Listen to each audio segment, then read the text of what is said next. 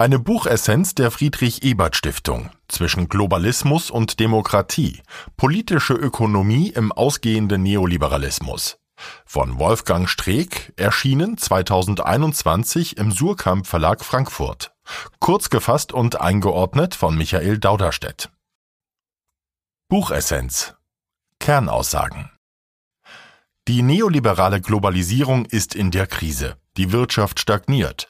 Politische Gegenbewegungen, Brexit, Trump, Populisten, Separatisten gewinnen an Macht. Eine supranationale Gestaltung der Märkte gefährdet die Demokratie und hat wenig Aussicht auf Erfolg.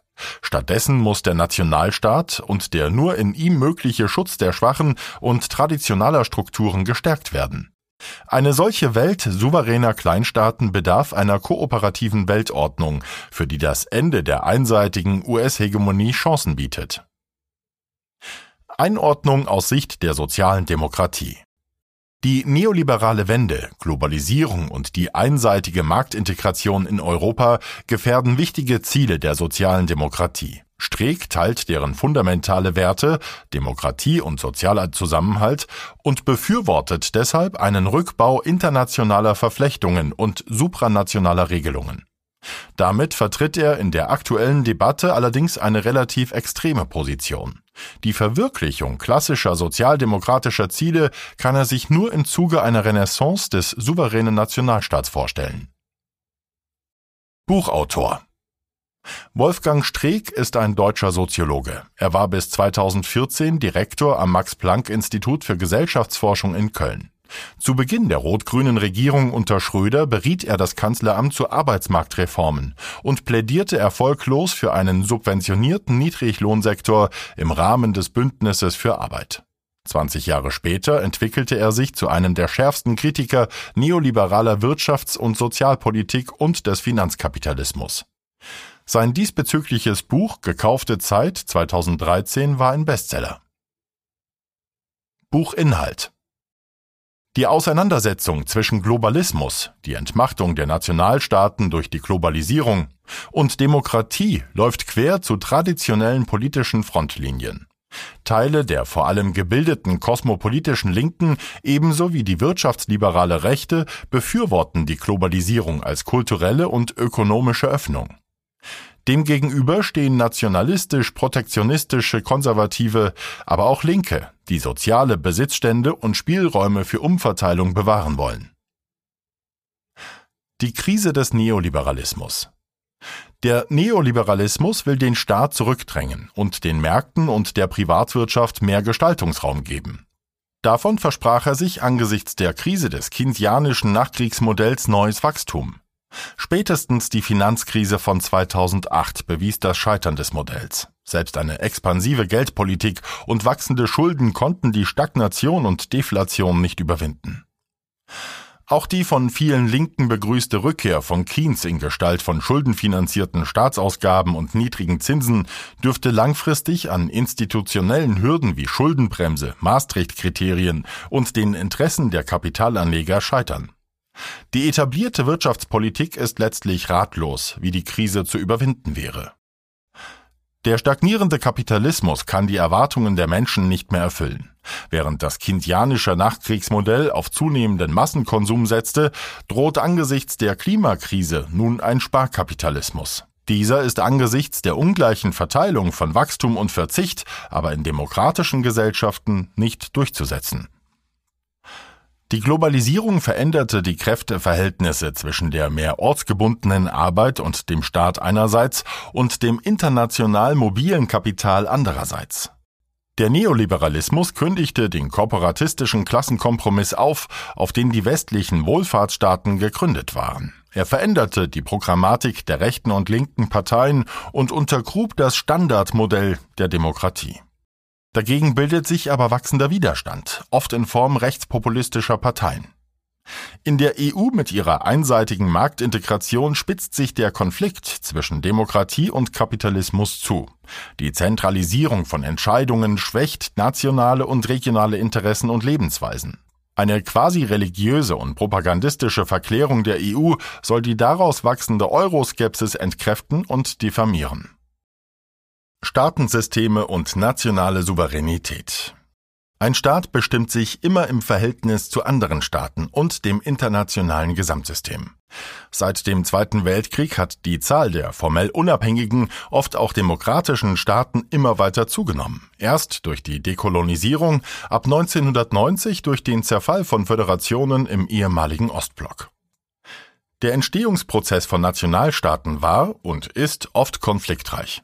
Die Staatsgebiete decken sich oft nicht mit ethnischen, kulturellen und sprachlichen Siedlungsräumen. Daraus ergeben sich Separatismus und Sezessionswünsche, wenn nicht durch geschickte Föderalisierung, zum Beispiel Schweiz, Deutschland, den Teilstaaten ausreichende Autonomie eingeräumt wird. Menschen brauchen bei aller grundsätzlichen Weltoffenheit eine eigene kulturelle Umwelt, mit der sie sich gegenüber Fremden abgrenzen. Diese Identitäten sind Quelle des Zusammenhalts, aber auch potenzieller Konflikte gegenüber anderen und übergeordneten Staaten. Die beiden Fälle Katalonien und Schottland lassen sich im Kontext historischer Prozesse erklären. Spanien und das Vereinigte Königreich sind ehemalige Imperien, die erst in jüngerer Zeit die regionale Autonomie gestärkt und so dem Separatismus Raum gegeben haben. Deutschland hat dagegen im Fall Bayern Integration und Autonomie versöhnt, steht jetzt aber in Ostdeutschland neuen Herausforderungen gegenüber. Die internationale Staatenordnung umschreibt die Bedingungen demokratischer Souveränität. In Imperien wird sie eingeschränkt, zum Beispiel die Brezhnev-Doktrin im kommunistischen Ostblock. Aber auch die liberale Weltordnung begrenzt den Handlungsspielraum der Nationalstaaten. Im Bretton Woods-System der Nachkriegszeit bis 1972 waren Wechselkurse fixiert und Kapitalströme unterbunden. Das ermöglichte eine keynesianische Wirtschaftspolitik und sozialen Ausgleich im Inneren. In der globalisierten Welt stehen die Staaten untereinander im Standortwettbewerb und damit unter dem Druck des Kapitals. Europa hat seine Staatenordnung durch Vertiefung und Erweiterung überfordert. Ausgehend von international abgestimmten Sektorpolitiken wie beispielsweise der Europäischen Gemeinschaft für Kohle und Stahl Euratom wurden mit dem Binnenmarkt und der Währungsunion die nationalen Spielräume immer weiter eingeschränkt. Der Brexit ist eine Reaktion auf diese Entmachtung, getrieben von einem Mix aus rechtem Nationalismus und linkem Schutzbedürfnis. Beide wollen die nationale Kontrolle wiedergewinnen. Europas weitere Entwicklung verläuft im Spannungsfeld von dezentralisierender Konföderation und zentralisierendem Imperium. Die Sackgasse der supranationalen Steuerung. In der Hyperglobalisierung dominiert das Kapital, indem die großen Unternehmen ihre Produktionsnetzwerke und Wertschöpfungsketten quer durch die Staatenwelt und die Gesellschaften etablieren. Die damit verbundene Entmachtung der Nationalstaaten erfordert eine globale Steuerung, Global Governance, die letztlich imperiale Züge annimmt. Wie Dani Rodrik schon früh gezeigt hat, ging die Globalisierung zu weit. Sie hat zu einem Trilemma zwischen Nationalstaat, Demokratie und wirtschaftlicher Integration geführt. Diese drei sind nicht alle gleichzeitig zu erreichen, so dass eines geopfert werden muss, wenn man die anderen beiden erhalten will. Nationale demokratische Souveränität ist mit der Globalisierung nicht vereinbar. Der Prozess imperialer Hyperglobalisierung ist sowohl ökonomisch wie politisch ins Stocken geraten. Wirtschaftlich stagniert seit der Finanzkrise die lange gewachsene Internationalisierung, gemessen am Verhältnis von Welthandelsvolumen oder von Kapitalflüssen zum globalen Bruttoinlandsprodukt. Politisch sind weitere imperiale Regelungsprojekte gescheitert, wie etwa die transatlantische Handels- und Investitionspartnerschaft TTIP und das multilaterale Investitionsabkommen MAI. Die Welthandelsorganisation wurde durch die USA Trump blockiert.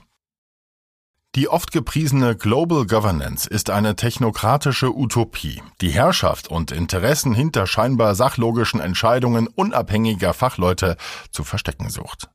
Sie sei auch deshalb vorzuziehen, wenn nicht alternativlos, da die zu steuernden Systeme von so hoher Komplexität seien, dass man sie nicht demokratischen Prozessen überlassen dürfe und könne.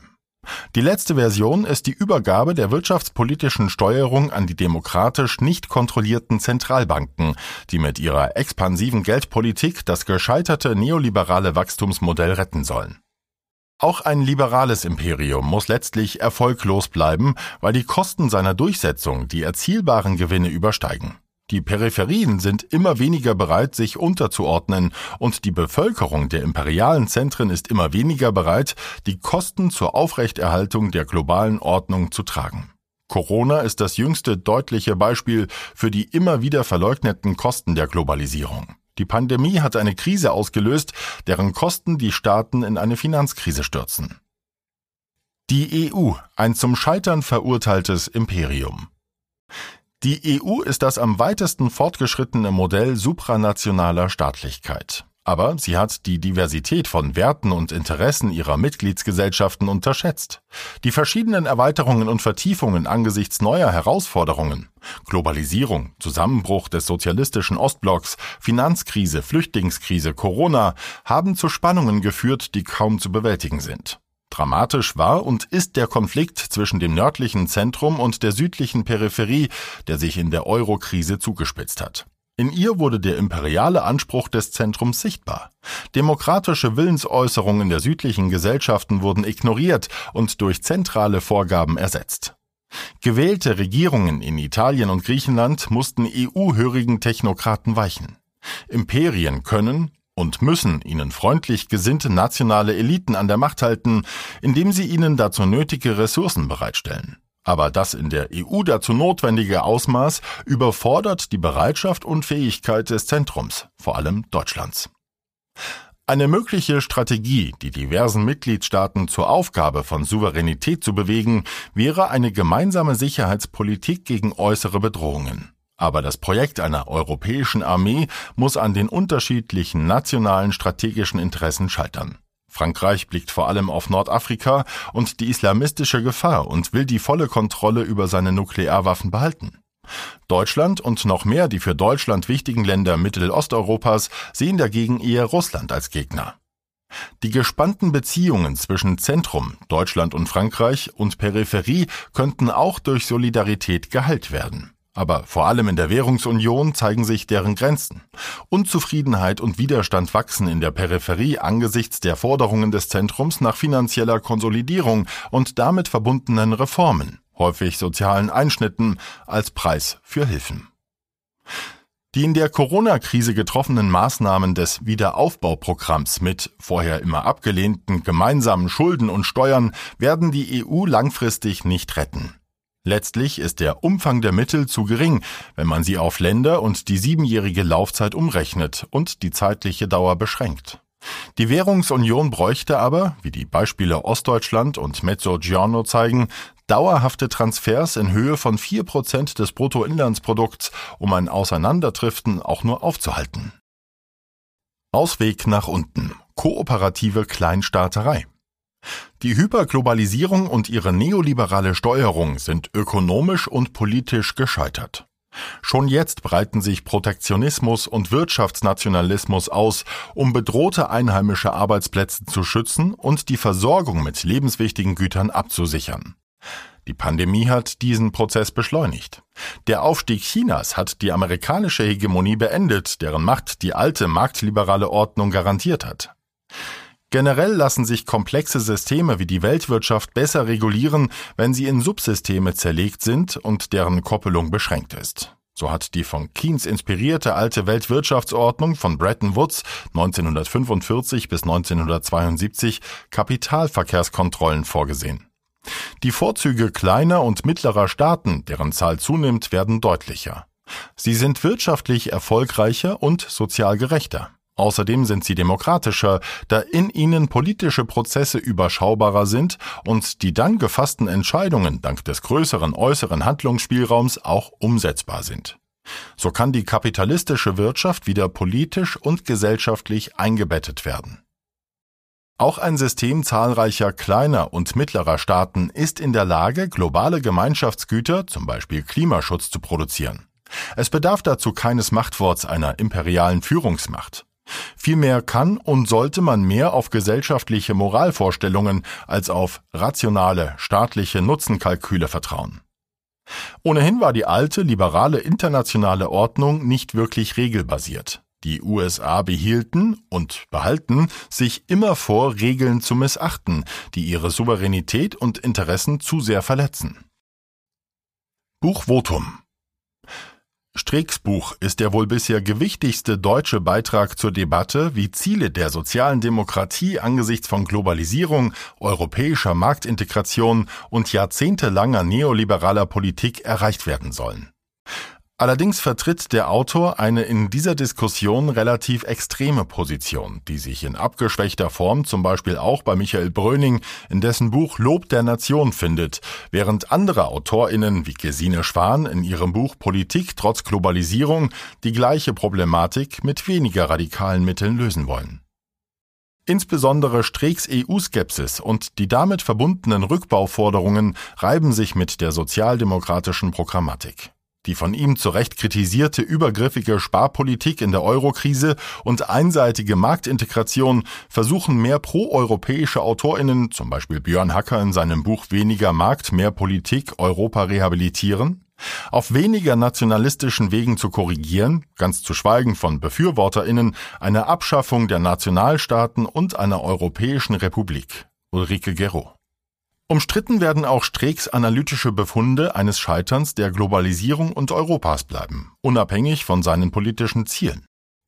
Aber er hat eine beeindruckende Fülle empirischer und theoretischer Belege für seine Thesen zusammengetragen, auch wenn jüngste Entwicklungen, nach Abschluss seines Manuskripts, einige Prognosen, zum Beispiel andauernde Deflation, schon widerlegt haben aber der Kern seiner Analyse belegt, wie notwendig eine intensive Debatte über mögliche Auswege aus der offensichtlichen Krise ist.